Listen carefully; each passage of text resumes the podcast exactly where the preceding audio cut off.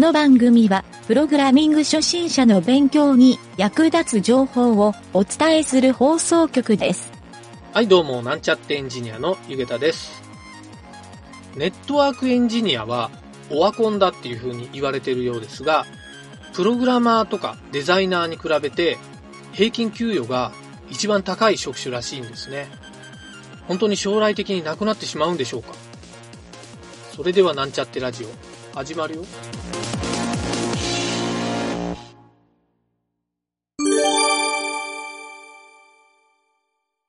はい、それでは PHP の学習のコーナーに行きたいと思います。今回は前回予告した通り、ファイルの書き込みで知っておかないといけない排他処理ということについて学習してみたいと思います。はい、まずこの排他処理っていうのはどういうことかっていうと、単語の意味はネットで調べればいろいろと出てくるんですが、ウィキペディアに書いてある文章をまず読んでみたいと思います。えー、ウィキペディアには、えーこの排他処理っていうページには、えー排他制御っていうふうに書いてあるんですが、排他制御とは、コンピュータプログラムの実行において、複数のプロセスが利用できる共有資源に対し、複数のプロセスからの同時アクセスにより、競合が発生する場合に、あるプロセスに資源を独占的に利用させている間は、他のプロセスが利用できないようにすることで、整合性を保つ処理のことを言う。はい、こんな感じに書いてあるんですね。これ、排他処理とか排他制御のことを理解している人は、ここの書いてある内容はなんとなく理解できると思うんですが、初心者の人がこの説明を聞いてもちょっとわかりにくいんじゃないかなと思うので、僕なりに説明をして簡単に言うとですね、えこの排他制御、まあ、排他処理っていうのは、まあ、いわゆるインターネットサーバーでファイルの書き込みをするときに、同時アクセスが発生したときに、その順番待ちをするっていう制御のことなんですね。はい、このアクセスデータが同時アクセスするデータっていうのを、えーちょっとわかりやすく言うと、これはなんかスケジュールとかでよくダブルブッキングをするっていう言い方をするんですが、まさにデータのダブルブッキングっていうふうに考えるといいかもしれません。はい、これはですね、本当にインターネットの、えーサーバーでですね、まあ、よくあるというか、えー同じタイミングでアクセスをしてくるっていうケースって、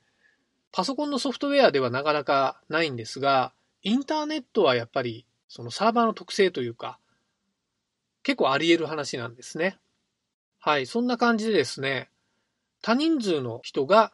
一つのファイルに同時にアクセスをするっていう、この状況がある場合に、この排他処理っていうことをやらないといけないと。まあ逆に知らないとですね、結構痛い目を見てしまうので、えー初心者のうちでもですね、こういったことがあるなっていうことを知っておくのがいいんじゃないかなと思います。はい、これは僕の経験なんですが、えっ、と、昔、パール言語を使って、えチャットシステムっていうのを組んだことがあるんですが、で、昔のチャットシステムっていうのは、なかなか結構、JavaScript もですね、バージョンが古くて、今みたいに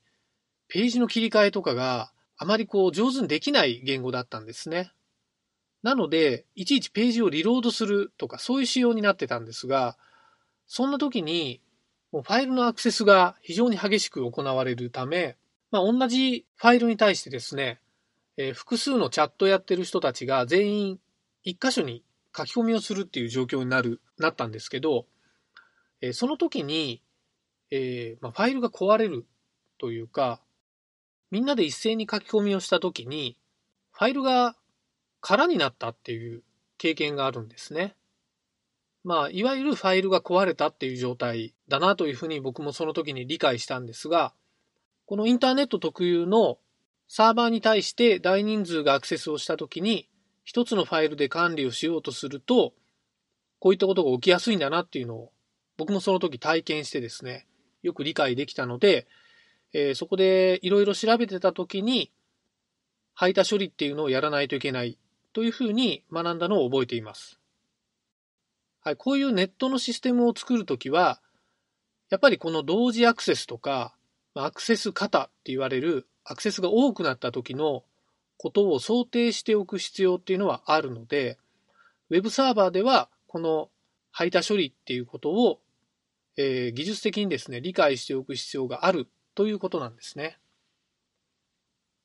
はい。この排他処理、実はもう一個難しい側面があって、えー、これをですね、実際に経験するのって、そのウェブサービスを立ち上げたとき、で、まあ今だとサーバーの性能もいいので、爆発的なアクセスがあった時とかに発生しがちなんですが、逆に言うとそういう環境がなかなか作りづらいっていうことなんですね。なので、なかなか初心者の人が、その学習をするっていうのに、そういう環境を作りづらいっていう、まあこういったデメリットもあるので、えー、実際にですね、本番になって初めてこの不具合が起きて気がつくと、学習するっていう人も少なくないんじゃないかなと思います。はい。なので、まあ、本番になって慌てないために、こうした知識を身につけておくっていうのは重要なんですが、まあ、そこでですね、実際にこうした排他処理が必要な場面で、どういうふうに対応すればいいかっていうのを、え、ちょっと簡単に説明しておこうかなと思うんですけど、一つはですね、え、ファイルの書き込みを順番に行うために、え、順番に処理をしていくっていうのが、そのプログラムの中でセットはできるんですね。これはファイルプットコンテンツとか、え、PHP のですね、fload っていうような関数を使うと、そのパラメータが存在するんですよ。で、パラメータが存在して、その書き込みの順番みたいなのをコントロールできるようになるんですが、まあ、そういったアルゴリズムを使って対応するっていうパターンが一つあります。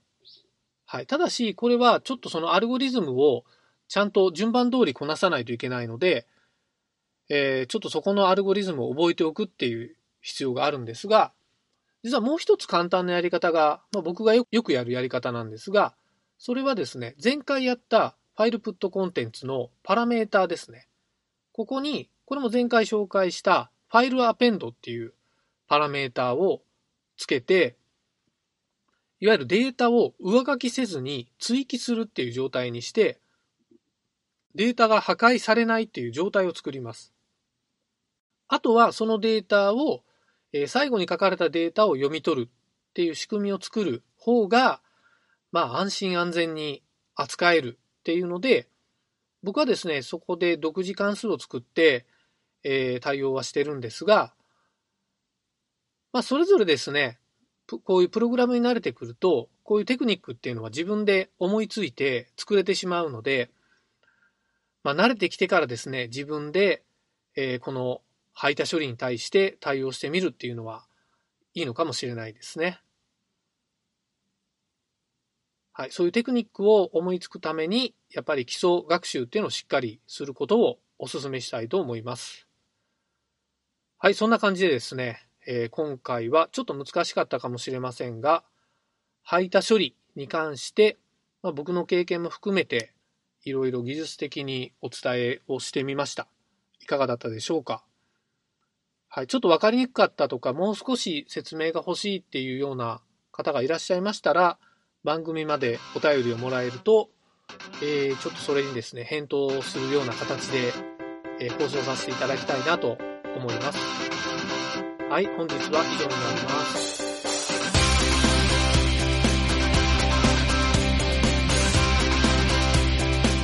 番組ホームページは http コロンスラッシュスラッシュ mynt.work スラッシュラジオスラッシュ